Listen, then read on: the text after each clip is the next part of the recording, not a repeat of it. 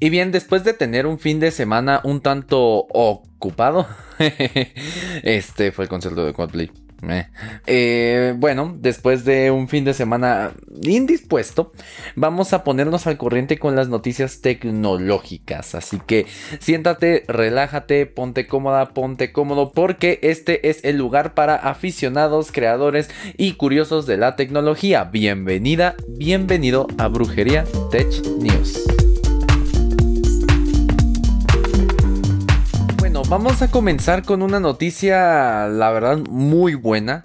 Creo que representa un avance muy bueno para la humanidad porque nos va a ayudar a entendernos mejor como humanidad y también a desarrollar mejores medicinas, tratamientos y demás. Y te cuento que esta noticia es la siguiente. Por fin se ha secuenciado al 100% completamente el genoma humano y esta información va a servir bastante para identificar y estudiar enfermedades así como mejorar la atención médica, es decir, crear mejores medicinas. Esta hazaña fue hecha por un grupo de científicos del consorcio telómero a telómero T2T y han logrado obtener esta secuencia completa de nuestro ADN, el cual se compone de sin espacios 3 mil millones de bases, así se le llama, o letras. Y esto es un gran precedente desde 2003 porque ya desde casi 20 años donde el proyecto Genoma Humano logró secuenciar el 92% del genoma, ahora lo tenemos totalmente completo. Y bueno, ¿qué es esto? ¿Qué, o sea, ¿te parece que te estoy hablando en chino? No, no, no, mira. El genoma humano, el ADN, es esta figurita en escalera que, ya sabes, está como escalera torcida que has visto seguro en una imagen de cualquier cosa, que también es conocida como la doble hélice. Bueno, ese es nuestro ADN. Y el ADN se lee como un código que está compuesto por unos cuatro tipos de bloques de construcción químico y se llaman adetina, timina, citosina y guanina, abreviados con las letras A, T, C, G. Pero el orden de estas letras dentro del ADN es el que permite que funcione de manera diferente y tiene cambios súper ligeritos para determinar lo único que es una persona. O sea, todos tenemos prácticamente el mismo ADN, o sea, todos tenemos un 99.9% del ADN. Si tuviéramos ADN más diferente, algunas personas tendrían una oreja de gato, otras personas tendrían patas de cucaracha, no lo sé, pero eso es lo que nos define a nosotros como humanos, es lo que le dice a las células cómo ordenarse para crear nuestro cabello, nuestros ojos, todo eso. Y el otro 1 y el otro 0.01% es el que nos hace únicos y irrepetibles a cada ser humano. Y de ahí vienen las pruebas de ADN y todo eso. Y bueno, después de esta explicación, de acuerdo con Adam Filippi, eh, copresidente de este consorcio telómero, telómero, este, se espera que en el futuro esta secuenciación del genoma de los humanos eh, se vuelva menos costosa y más sencilla de hacer en los próximos años para mejorar mejorar la atención médica, que puedan hacer el medicamento preciso para ti y que tomen en cuenta no solo tus síntomas, sino también tu ADN.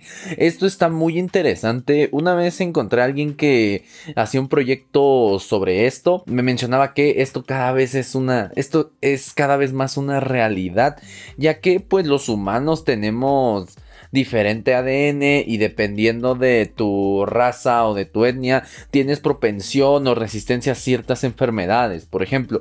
Y no te me vayas a espantar, ¿eh? esto es lo que me mencionaba.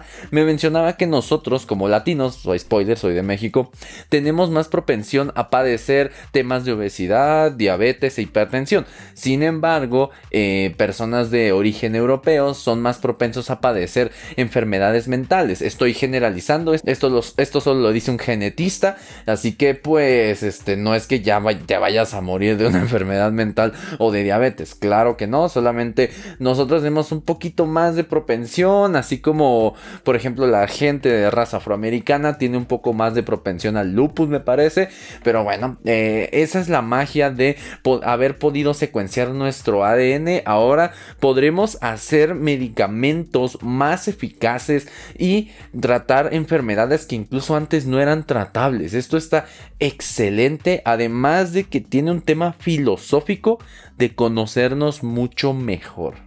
Y bueno, pasando a noticias no tan alegres o no sé cómo lo quieras tomar tú, depende si eres fan o no de esta persona, lo tomarás como alegre o no. A mí, o sea, soy su fan, pero no, este, no me alegra tanto esta noticia porque es como un golpe a la libertad de expresión o algo así. Pero te explico que Elon Musk, sí, el dueño de Tesla, el dueño de Solar City, el dueño de todas, SpaceX, de todas estas empresas, se ha hecho con casi el 10%, eh, específicamente 9.2% de las acciones de Twitter, siendo ahora el accionista más grande de en la empresa, no el mayoritario, porque el mayoritario sería que tuviera el 51% y prácticamente tiene poder absoluto sobre la empresa. No, sino que esto le da poderes de decisión a Elon Musk sobre el rumbo de Twitter y de todos sus productos. Esta compra de acciones se realizó el pasado 13 de marzo y fue apenas cuando, de acuerdo con el registro de la Comisión de Bolsa y Valores de Estados Unidos, se hizo público de que Elon Musk ahora es accionista de esta empresa. Y pues ya sabes que Elon Musk es muy fan de Twitter, lanza tuitazos como si no hubiera mañana y a veces eso mueve el precio del Bitcoin o cosas así, así que bueno, y no sabemos qué vaya a hacer Elon Musk con este nuevo poder que ahora tiene en Twitter. Pero pues Elon Musk el pasado 25 de marzo preguntó en una encuesta a sus 8, casi más de 8 millones de seguidores que si creen que Twitter se adhiera al principio de la libertad de expresión. Y esta encuesta, ahí te la muestro, eh, dio un resultado del 70% mencionan que no. Así que no sabemos si Elon Musk vaya a tomar cartas en este asunto o a qué vaya a pasar. No sabemos si este sea el regreso de Donald Trump a Twitter. No lo sabemos. Aún no sabemos nada al respecto, pero pues yo te mantendré informado. Y bueno, este justo con justo amarrado con esta noticia, eh, han salido reportes de que Twitter está trabajando en el botón de editar tweets. tú como sabrás, y si no lo sabes, bueno, aquí te lo explico.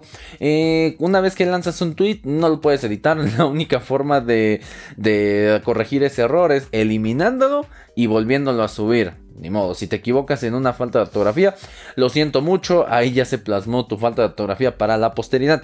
Pero Twitter ha confirmado que está trabajando en el botón para editar tweets y menciona que Elon Musk no tiene nada que ver con esta decisión, es algo que ya venían trabajando desde antes. Antes solo había rumores, pero ahora tenemos la confirmación oficial de Twitter. De acuerdo con Twitter, este esta nueva funcionalidad llegará primero al servicio Twitter Blue, que es un servicio de suscripción en el que pagas una suscripción a Twitter y tienes una cantidad de funciones que mejoran tu experiencia, por ejemplo esta, pero aquí dentro de los usuarios que están dentro, dentro de Twitter Blue que van a recibir esta nueva funcionalidad de editar tweets, dentro de ellos se van a hacer pruebas para ver qué se quita, qué se pone y si al final llega a este, salir a producción esta nueva funcionalidad de editar twitters para para todos los usuarios. Pero pues no es tan fácil como parece, como nada más poner el botón editar y ya. Sé que en programación pues es un es fácil, es un update y ya, pero acá no no está no es un tema técnico, sino es un tema ético y moral. De acuerdo con el jefe de producto de consumo en Twitter, Jay Sullivan, eh, la función editar ha sido una de las más solicitadas, si no es que la más solicitada de Twitter durante muchos años, porque obviamente la gente quiere poder corregir sus errores, algunos o sea, algún error de dedo y corregir, ya sabes, su pasado. Sin embargo, eh, menciona que esta función debe de tener algunos límites, ya sea de tiempo, controles y medidas para asegurar la transparencia y que no se haga un uso indebido de esta funcionalidad. Porque imagínate eso en el poder de políticos. Ahora van a poder borrar su pasado y pues ya no podremos este, juzgarlos y este, exigirles al respecto. Te recuerdo que a los políticos no se les aplaude si hacen algo bueno, ellos están haciendo su trabajo, ellos son nuestros empleados y a los políticos se les exige. Cualquier político de cualquier partido, de cualquier, eh, de cualquier índole, de cualquier corriente, de cualquier país se les exige, no se les aplaude.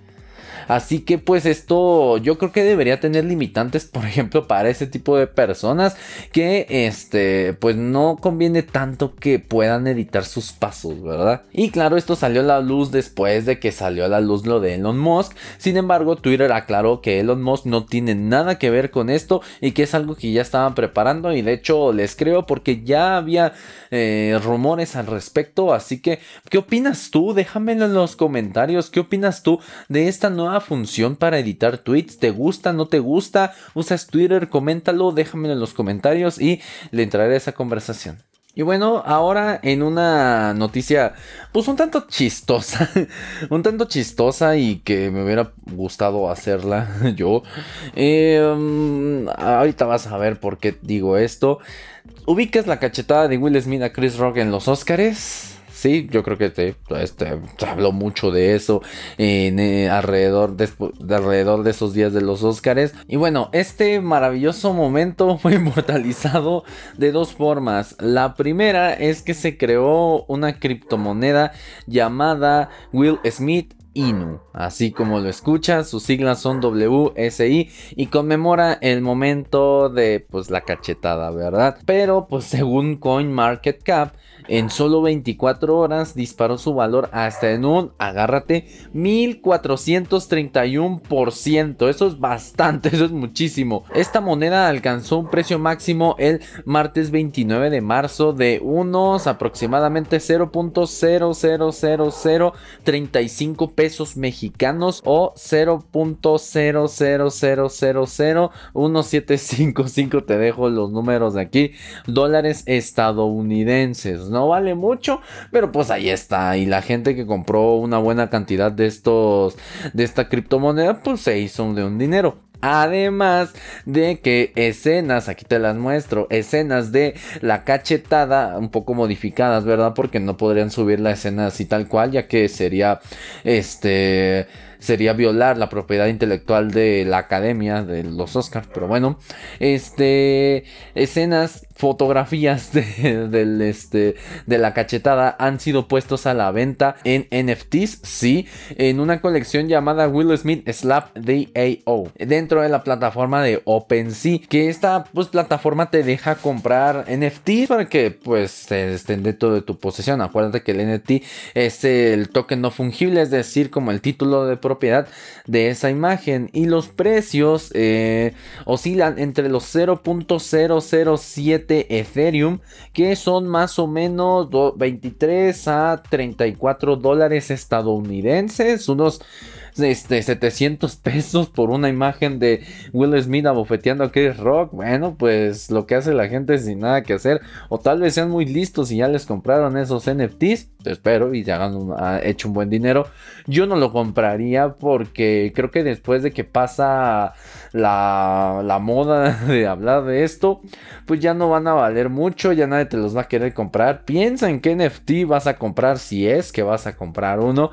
Y si aún no sabes ¿qué tal? Sígueme en YouTube y en mis redes sociales donde explico más sobre la tecnología y donde puedes aprender qué es un NFT y demás. Y justo hablando de blockchain, justo hablando de NFTs, eh, alguien, una persona, aún no, aún se desconoce quién, robó prepárate, 625 millones de dólares, nada más, este, vulnerando la blockchain de Axie Infinity, este juego donde eh, por jugar y por meter una buena lana para jugar, este, te deja obtener NFTs que después puedes vender o puedes usar en el juego, como quieras tú. Lo que pasó es que se han robado estos 625 millones de dólares, el equivalente en criptomonedas, y de acuerdo con el desarrollador Sky Mavis, el ataque se dio este 23 de marzo. Te estoy adelantando, te estoy eh, poniendo al día con las noticias que no te di, pero que no se había descubierto hasta el día 29 de marzo. Mucho tiempo pasó para que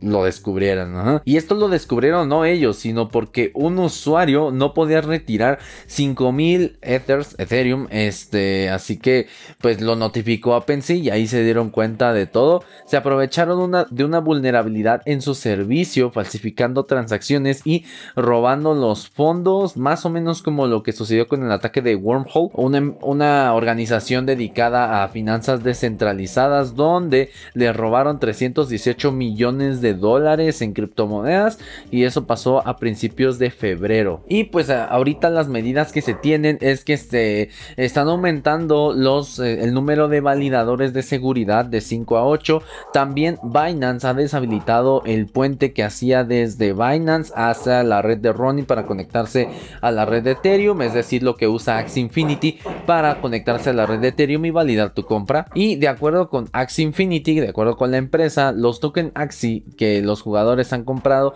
no se han visto comprometidos, así que pues probablemente no puedas retirar tus ganancias en Ethereum, pero pues tu token sigue, sigue ahí, así que pues podrás seguir con tu token, pero este pues ni modo, ¿no? Ni modo, ya no podrás ganar algo de dinero con eso, por lo menos de momento Axie Infinity se ha comprometido a este reparar los daños, sin embargo, pues esto también ha puesto en aprietos financieros la empresa, esperemos ver qué es lo que pasa porque esto quieras o no eh, afecta mucho a la confianza de estas plataformas y sobre todo de la tecnología, aunque te puedo decir que como tal, tal no hackearon la red de Ethereum, eso es prácticamente inhackeable, sino hackearon el puente en las transacciones que hace Axie Infinity hacia esas redes. Así que pues fue más vulnerabilidad de Axie Infinity que de la propia tecnología.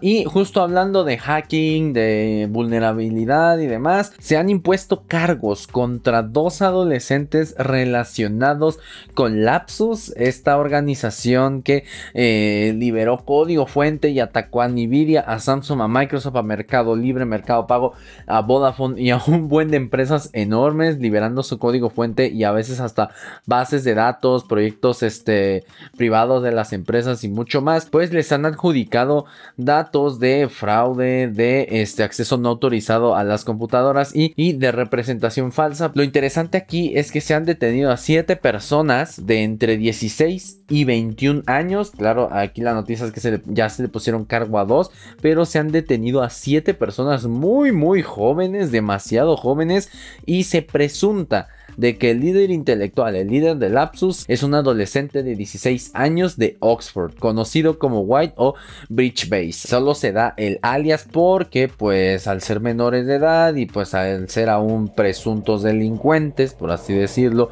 aún no se dicta como una sentencia de culpabilidad, aún, a, por seres, por ese, caso no se pueden decir los nombres, eh, hay que respetar la privacidad de las personas a pesar de que sean delincuentes y pues este, no quiero una multa, ¿verdad? No quiero algo por el estilo y obviamente no se van a divulgar esos nombres, pero pues sorprende mucho que gente tan joven esté ya hackeando estas empresas enormes. Dime, ¿tú qué haces o hacías a esa edad? Yo apenas empezaba a programar y esta gente ya está vulnerando a Microsoft, pero bueno, eh, esperemos a ver si se si caen más de estas personas, si este si eh, no se revelan más de su modus operandi o algo por el estilo y si eso pasa yo te mantendré informada o informado aquí.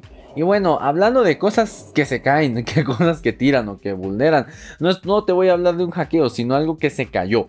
Y es que se nos cayó el E3, porque este año, este año 2022, no va a haber, este, no va a haber el E3, este evento de videojuegos donde las empresas mostraban el músculo, donde se, ve, se medían, eh, ya sabes qué, y decían, no, yo tengo estos juegos, yo presento esto, yo tengo estos juegos.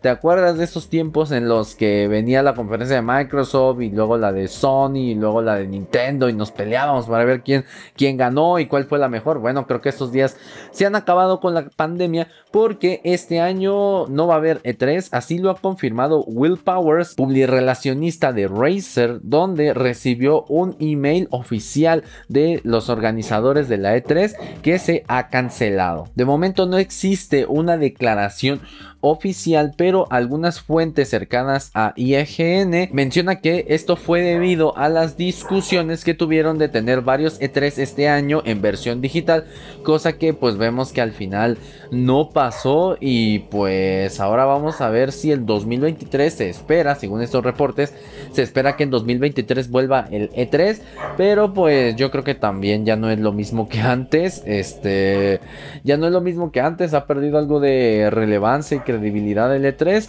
Pero pues bueno, si vuelve o si llega a haber un cambio, yo te mantendré informada o informado aquí. Y pasando a otras noticias, Microsoft, Microsoft le ha demostrado un poco de amor a México porque ha traído sus equipos top sus equipos profesionales que son los Microsoft Surface Pro 8 y la Microsoft Laptop Studio y los precios están rudos pero las, este, las especificaciones también se pueden comprar con distribuidores oficiales como Amazon, Costco, Liverpool y Office Depot. Me parece que en la tienda de Microsoft oficial también, no me acuerdo, pero ahí te van sus especificaciones. Vamos con la Surface Pro 8, vas a ver algunas imágenes acá. Tenemos una pantalla Pixel Sense de 13 pulgadas con 10 puntos táctiles de resolución 2880 por 1920 píxeles y una tasa de refresco de 120 Hz. No mencionan si es dinámica o no. Y tenemos dos configuraciones, una con el Intel Core i5 de onceava generación y otra con el Intel Core i7 de onceava igual generación con gráficos integrados Iris Xe de Intel. Tenemos memoria RAM en varias configuraciones, 8, 16 y 32 GB de memoria RAM LPDDR4X, no tenemos las 5 por ahora. Almacenamiento que va desde los 128 y así saltando hasta el 1 TB de eh, estado sólido de SSD. Tenemos este, versiones con Windows 11 Home, con Windows 10 Pro y con Windows 11 Pro o Business, ¿ok? La batería no mencionan el miliamperaje, pero de acuerdo con Microsoft eh, tiene unas 16 horas de autonomía con una carga del 100% y, con una carga rápida que en una hora puedes llegar al 80% de la carga, está muy bien para una laptop, está muy bien. Tenemos un chip TPM 2.0, acuérdate que Windows 11 ya exige esto requerimiento para este, la validación de la licencia, la criptografía, la seguridad y demás. Así que ahí lo tenemos incluido. Tenemos dos puertos USB-C Thunderbolt 4, muy bien ahí. Un jack 3.5 milímetros, el de los audífonos y el ya famoso Surface Connect para conectar el cargador este de la Surface. Wi-Fi 6, Bluetooth 5.1, cámara trasera de 10 megapíxeles, cámara frontal de 5 megapíxeles y altavoces compatibles con Dolby Atmos. Además de que soporta la Surface Cover, es decir, una como eh, funda que tiene teclado y el soporte para Surface Pen, es decir, una plumita. El precio de esta Surface 8 Pro inicia desde los 28.299 pesos, un poco cara. Y espérate, porque ahí viene la Surface Laptop Studio, su tope de gama tenemos una pantalla Pixel Sense Flow, es decir, un poco mejor de 14 pulgadas con 10 puntos táctiles, resolución 2400 x 1600 píxeles, un poquito menos de resolución acá, no sé por qué, tasa de refresco de 120 Hz y esta pantalla es compatible con contenido Dolby Vision. Aquí tenemos el aquí tenemos dos configuraciones de procesador y gráficos también. Primero la gama de entrada es un Intel Core i5 en de onceava generación, el modelo específico es el 11300H. Este tiene los gráficos integrados de Intel, los Intel Iris Xe y tenemos otra opción con el Intel Core i7, específicamente el 11370H, el de onceava generación. Pero esta, esta edición con Core i7 tiene una GPU de Nvidia RTX 3050 Ti. Aquí tenemos un salto en la memoria RAM, 16 o 32 nada más, no bajamos hasta 8, 16 o 32 GB de RAM, LPDDR4X, el almacenamiento no tenemos opción de 128, empieza desde los 256 y podemos llegar a 2 TB. Las configuraciones de sistemas operativos son las mismas, puede venir con Windows 11, Windows 10 Pro o Windows 11 Pro y de acuerdo con la batería no lo menciona Microsoft, pero según este según ellos te dan 19 horas de uso con el modelo de Intel Core i5 y con el Core i7 te dan 18 horas de uso. Eh, si te preguntas por qué, si es mejor el procesador, sí, es más potente, pero requiere más, este, más energía, ¿verdad? Este, tenemos el chip TPM 2.0 también y este tiene soporte para BitLocker, es decir, para eh, cifrar tu disco duro, así se formate esa computadora, se puede ir cifrando el, disco duro. Tenemos las mismas conexiones, dos Thunderbolt, el jack 3.5, el Surface Connect, tenemos igual Wi-Fi 6, Bluetooth 5.1, tenemos una cámara de 1080p, es lo que menciona nada más, con Windows Hello, la frontal tiene Windows Hello, es decir, reconocimiento facial para acceder a tu, este, a tu equipo. Tenemos altavoces cuádruples y este tiene tres modos como de uso. O sea, el, teclado viene todo integrado ahí, no se puede quitar como en la Surface Pro normal.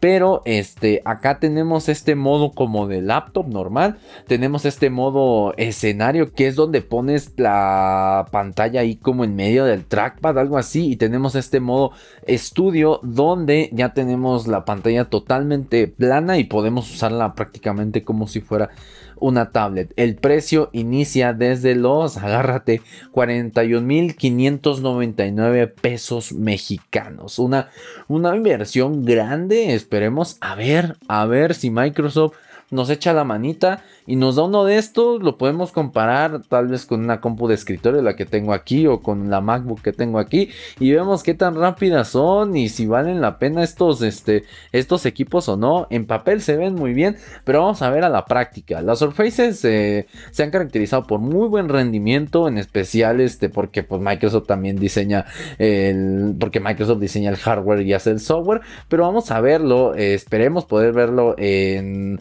Em, en nuestras propias manos y darte un video al respecto.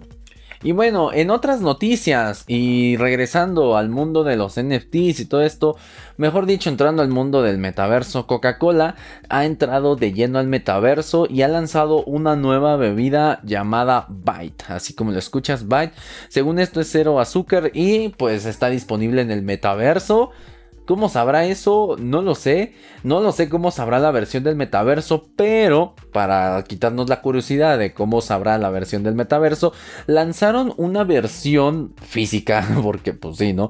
Es Coca-Cola. La división de Coca-Cola Creations lanzó esta nueva bebida con sabor a Byte.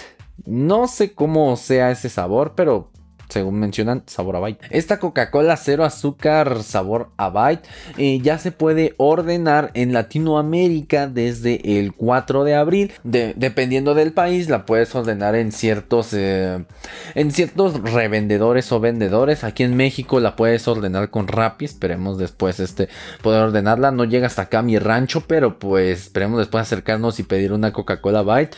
En Estados Unidos va a llegar desde el 2 de mayo. Creo que saben quiénes más consumimos Coca-Cola Latinoamérica. ¿Y cómo funciona esta conexión con el metaverso? Bueno, la lata va a ser la conexión entre el mundo físico y el mundo virtual. La lata virtual solo se va a poder conseguir con la lata que ya compraste físicamente y desde el portal coca-cola.com diagonal creation se lo dejo en la descripción para que puedas tomar tu Coca-Cola en el metaverso. Y bueno, esta lata se va a poder ver en realidad aumentada, así como podrás jugar algunos juegos eh, sensoriales en realidad aumentada hechos por Coca-Cola. Así que dime, ¿qué opinas de esto? Marcas entrándole al mundo del metaverso. Yo creo que si no hubiera mencionado Facebook eso, nadie estaría pensando en ello. Ya lo hizo Tecate ahorita en el Tecate Pal Norte y ya lo están haciendo más marcas.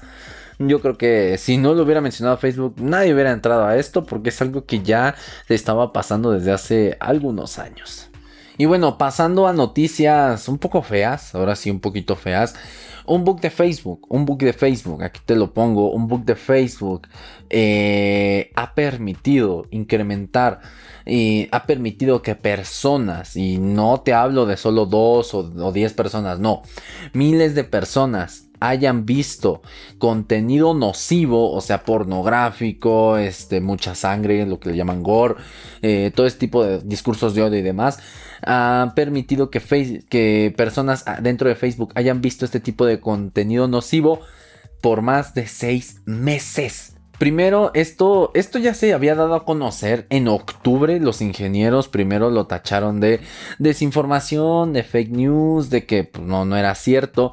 Pero ahora ha vuelto a salir con más pruebas y demás. Y se han puesto a investigar dentro de Facebook, confirmando que un bug en Facebook, una falla dentro de su algoritmo, ha hecho más ha hecho que contenido de desnudos, violencia e incluso este e incluso de medios de, medios pagados por el gobierno ruso que en teoría ya no deberían mostrarse tanto en Facebook porque ya los había limitado pero este fallo ha hecho que se sigan mostrando este tipo de contenido. Y bueno esto no fue un hackeo de los rusos ni nada esto no es una vulnerabilidad es, es un simple bug un fallo en el este, algoritmo de Facebook. Tú déjame en los comentarios si es que te has topado con contenido nocivo dentro de Facebook. Eh, yo en lo personal no. Me lo he topado más en TikTok y más en Kwai. ya sabes, Kawaii, esta cosa. Ahí es prácticamente una página pornográfica. Pero este, coméntame si es que te has topado con este tipo de contenido y qué has hecho al respecto. ¿Lo reportas o lo ves gustosamente?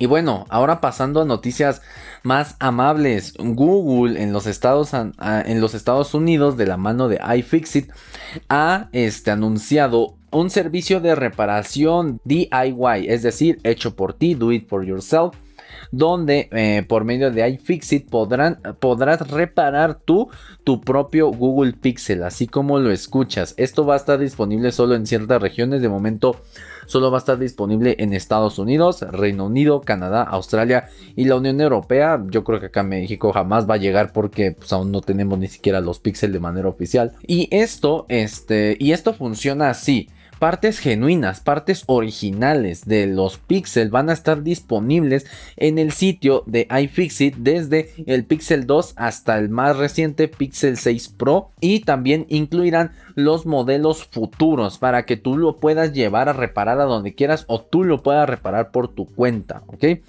Este anuncio de Google viene acompañado con un día de diferencia, es decir, Google lo anunció y el día de ayer el Parlamento Europeo votó a favor de la legislación del derecho de reparar que ya estaba planeada para este año y esto lo hacen para evitarse una multota y pues está bien que desde Europa nos den a más partes del mundo el derecho a reparar nuestros dispositivos porque cada vez es menos, cada vez es más difícil reparar uno de los dispositivos, cada vez se hacen más complejos y más costosos o difíciles de reparar. Solo vemos el ejemplo de Apple donde no lo puede reparar de ninguna forma más que, bueno, oficial más que llevándolo a la tienda de Apple donde te cuesta un dineral.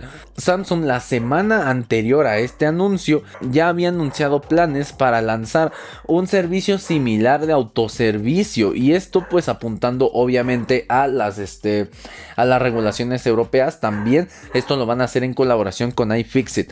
Comenta qué te parece ¿Crees que esto será una nueva tendencia en la industria? Obviamente las empresas van a perder dinero y obviamente esas este, partes van a ser un poco más costosas, pero yo creo que puede funcionar tanto para ayudarnos en la economía porque va a ser más barato comprar una pieza que todo un este que todo un celular y también para ayudar al medio ambiente para no desechar todo un celular cuando se te descompone solo el módulo de cámara, por ejemplo. Espero que Apple lo implemente porque es de los que menos dan facilidades para reparar, si no es que el menos, el que menos da facilidades para reparar. Pero bueno, ¿tú qué piensas? ¿Has mandado a reparar tu celular? Dime dónde, cuéntame cuál ha sido tu experiencia y pues ahí estaremos hablando. Justo hablando de Apple, vamos a hablar, porque esta, esta cosa siempre da noticias. La primera, la primera noticia es que según el filtrador Mark Gurman, Apple estaría preparando un modelo de suscripción. Y tú dirás, oye, pero ya tenemos un buen de modelos. Tenemos el Apple One que incluye todos sus servicios, el Apple Music y todo. Pero este modelo de suscripción sería para hardware. Es decir, que tú pagarías mensualmente por tener el iPhone más reciente cada año. Es decir, rentarías el dispositivo o algo por el estilo. Menciona también Mark Gurman que este plan podría llegar a finales de 2022 o en 2023, a inicios de 2023. Tú, pues, ¿qué pensarías? Este, obviamente esto no es, no sería lo mismo que conseguirlo en Coppel, por ejemplo, donde ahí lo pagas a crédito o algo por el estilo. Creo que es más parecido al plan que tiene Citibanamex con iPhone, con Apple, que es el iPhone for Life, es decir, tú vas pagando este eh, mensualmente una cantidad fija por 24 meses y tú puedes cambiar el iPhone de, acabando ese periodo o incluso este un año después, creo que dejas como un depósito o algo por el estilo. Y después puedes este, usar ese depósito para el siguiente iPhone o puedes recuperar ese depósito si es que el, este, el iPhone está en buen estado. Así que coméntame qué, te parece esta, esta iniciativa. Creo que Apple este, está apuntando a obtener muchas más ventas porque mucha gente se queda con un iPhone 2, 3, 4, 5 años porque sí, son dispositivos que duran y que siguen teniendo que siguen teniendo actualizaciones después de muchos años. Solo ve al este, solo ve al iPhone 6S que después de 6 años me parece sigue teniendo actualizaciones. Eso está muy bien. Pero pues yo creo que Apple aquí quiere hacer que las personas renovemos iPhone cada año y pues un plan de suscripción mensual. Tal vez no le parezca tan doloroso a las personas que pagarlo de jalón de una vez. Y pasando ahora a otro rumor, y ahora de la mano de Night to Find Mac, han encontrado en documentos de Apple referencias a un nuevo tipo de cargador de 35 watts USB-C eh, que va a salir en el futuro. Mencionan junto con filtraciones y rumores de Min otro filtrador famosísimo del mundo de Apple, que este cargador usaría la tecnología de, nitruro de galio, eh, se abrevia GAN, donde este, esta tecnología permite hacer cargadores con más capacidad, pero que sean más ligeros, mucho más chiquitos y que tengan un mejor aprovechamiento de, este, de la electricidad. Eh, esto pues tiene un poco de sentido porque Apple ya ha lanzado anteriormente cargadores con esta tecnología.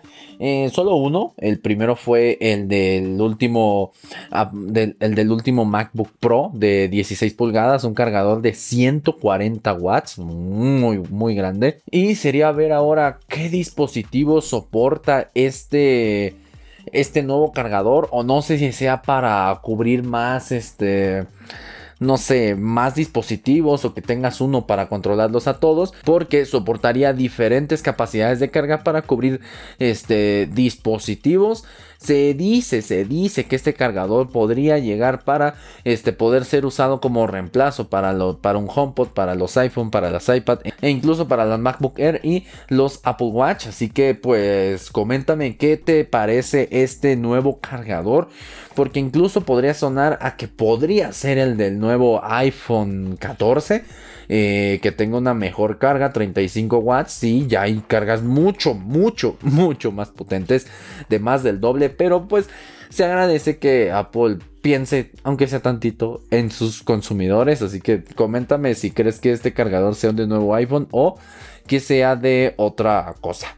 Y bueno, eh, y bueno, también esta semana se han lanzado las primeras betas públicas de iOS 15.5 y iPadOS 15.5. Se han lanzado para beta pública, es decir, para el público en general. Primero se lanzan para desarrolladores y luego para público general, para cualquiera que quiera instalar la beta. Vienen con cambios muy menores, supongo que solo corrección de errores, este, corrección de vulnerabilidades de seguridad y ya. Hay rumores de que en esta versión se lanzaría el soporte para una nueva aplicación de Apple que se llama Apple Classical, es decir, un servicio de música enfocado en música clásica. En el episodio del podcast regular donde te explico la magia que hay detrás de tu pantalla, eh, te platiqué de las compras de las empresas y entre ellas figuraba eh, Primephonic, una empresa de streaming de música clásica por internet que compró Apple el año pasado. Pero bueno, en esta beta no se tienen muchos cambios, más que algunos cambios menores para eh, la aplicación de Apple Pay. Eh, para que tú, para que se puedan recibir y mandar este pagos, pero esto pues estará disponible solo en las regiones en las que se puede usar el Apple Card. También se, también se han encontrado algunos cambios para que el iTunes Pass esté disponible directamente en la Apple Wallet, en la aplicación de Apple Wallet. Esta actualización pues no tiene tantos cambios, ya estamos en una versión muy estable de iOS 15 y eso nos indica que este pues en primera ya va a salir iOS 16, ahorita te doy la, noticia, el anuncio. Y en segunda, pues que vamos a volver al ciclo de siempre. Es decir, sale la nueva versión, iOS 16 y ¡pum! De nuevo los errores, de nuevo el alto consumo de la batería. Y a empezar de nuevo hasta abril, mayo, donde tengamos una versión muy estable y pues ya podemos usar el iPhone con tranquilidad. Y justo hablando de iOS 16, se ha lanzado por fin la, el anuncio del el WWDC, el Worldwide Developer Conference. Si no sabes qué es esto, si quieres más información y por qué, si eres desarrollador o desarrollador te debería interesar, te dejo un video aquí en, en, la, descripción del episodio para que lo puedas ver más a fondo. Pero básicamente es una conferencia para desarrolladores de Apple, es decir, para entorno de Apple, iPhone, iPad, Mac, WatchOS, este, todos esos.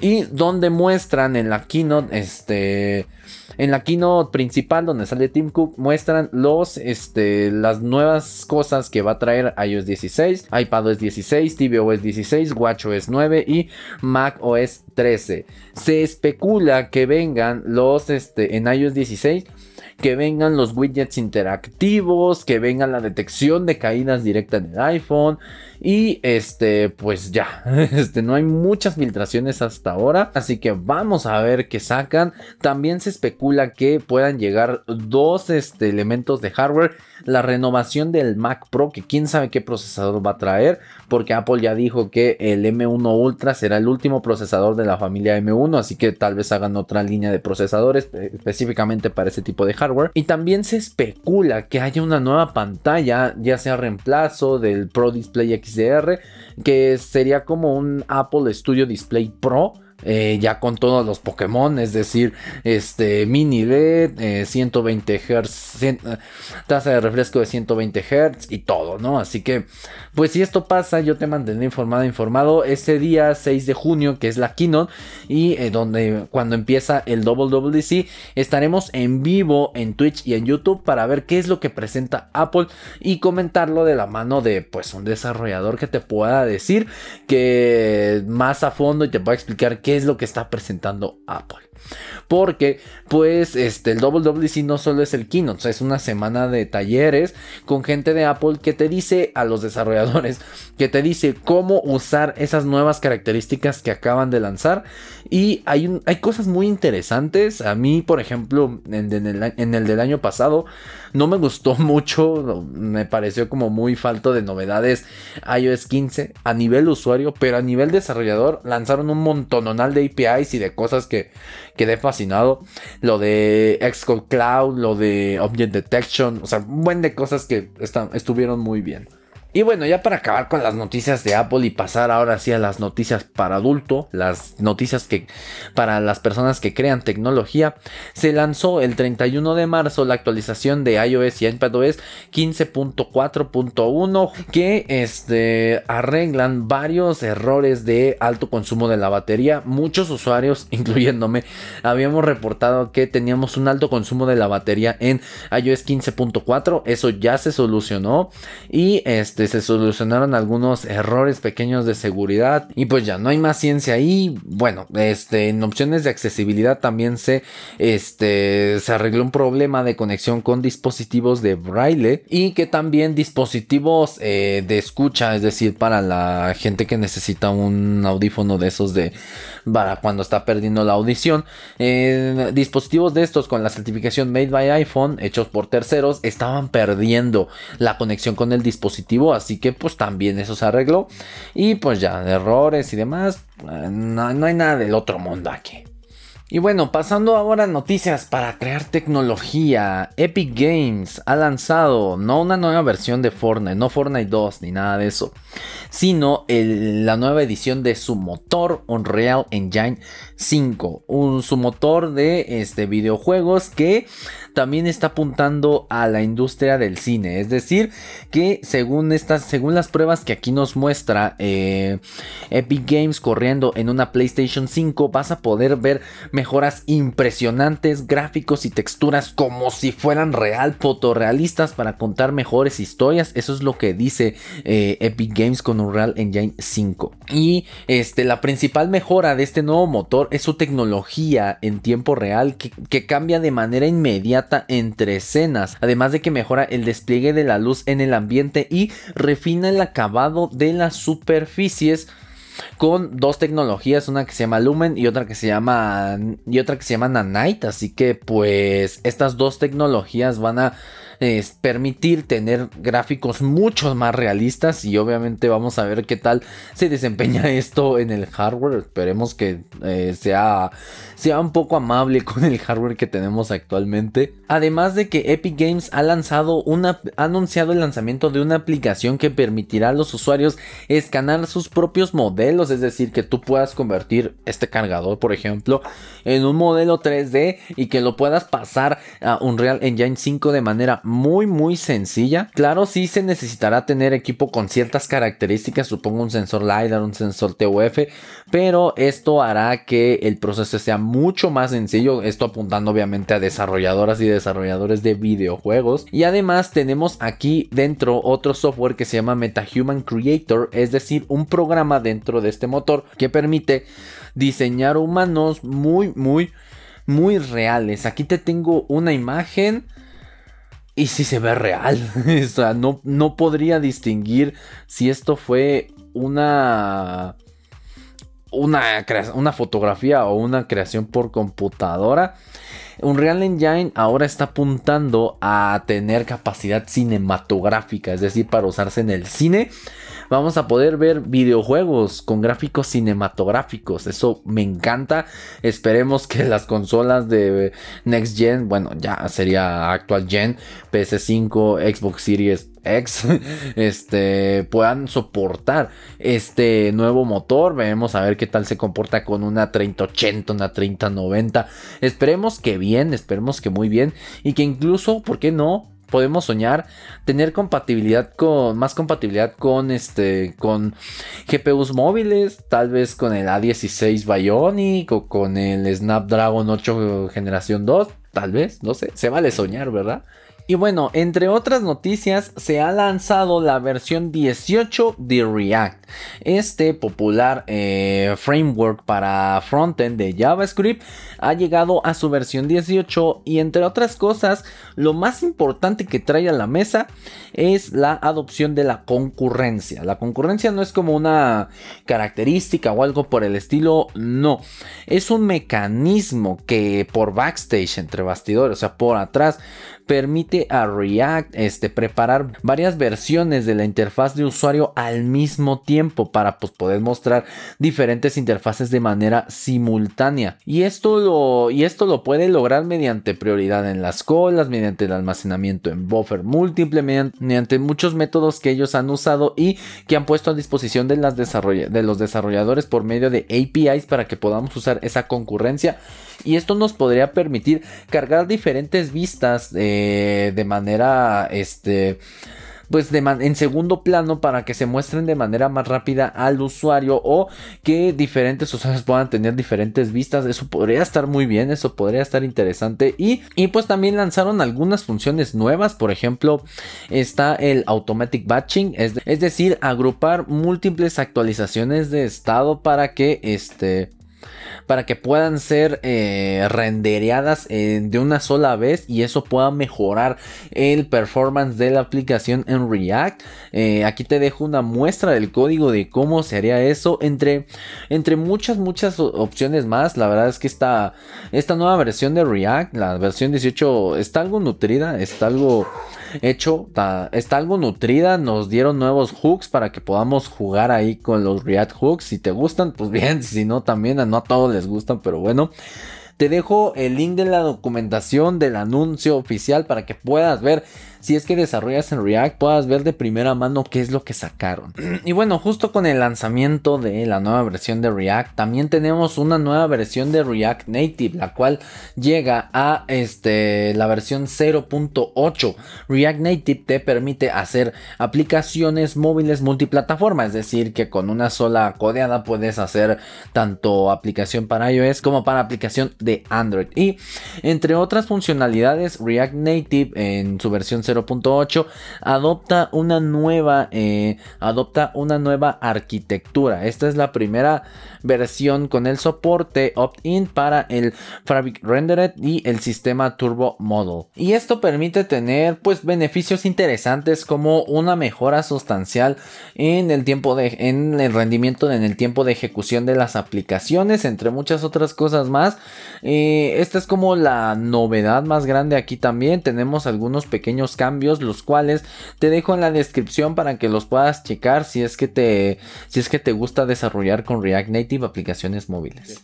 Y justo hablando de JavaScript, tenemos el anuncio por parte de Microsoft de la beta de la nueva versión de TypeScript 4.7, donde tenemos algunos cambios pequeños pero interesantes como el soporte de atributo module de EmaScript para Node.js. También tenemos este, el soporte de nuevas extensiones como type en los package.json y el soporte para nuevas extensiones de archivos. Ahora no solo va a soportar el .js sino también el y el punto CJS. Además de que el package JSON ahora este, permite hacer importaciones, exportaciones y autorreferencia, es decir, para que el package JSON pueda llamarse a sí mismo y poder correr un script determinado ahí. Entre muchas otras cosas más, te recuerdo que sigue en beta, te dejo también el link de la, del anuncio de la beta en la descripción para que puedas checarla y también puedas darle retroalimentación a Microsoft y que puedan mejorar esta nueva versión de TypeScript. Y bueno, justo hablando, justo hablando de desarrollo web. También este, hubo un lanzamiento grande eh, estos días y eh, Google Chrome este Chromium, eh, Chrome, ya sabes, ha llegado a la versión 100.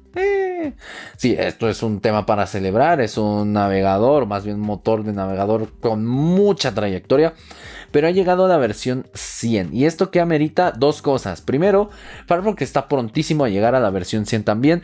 Esto hace que los desarrolladores, las, personas que mantenemos páginas, necesitamos cambiar la validación de este de eh, la versión de, del navegador de dos dígitos a tres dígitos. Eso se hace con este. Eso se hace implementando un nuevo user agent que se ha lanzado. Te dejo la documentación completa acá para que lo puedas ver. También junto con este nuevo User Agent se ha lanzado una nueva API para el posicionamiento de multi-window, es decir, múltiples pantallas dentro de tu vista. Esto me parece excelente para poder, este, para poder ofrecer a los usuarios nuevas opciones de visualización de nuestras páginas, entre muchas cosas más, como un nuevo método forget que nos permite darle la opción a los usuarios de revocar permisos de dispositivos, este, como cámara o micrófonos, por ejemplo.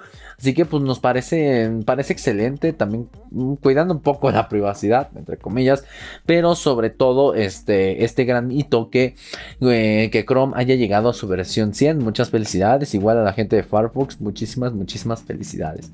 Y justo seguimos hablando de desarrollo porque GitHub, esta es cortita, GitHub Copilot ahora está disponible para Visual Studio 2022, la versión completa.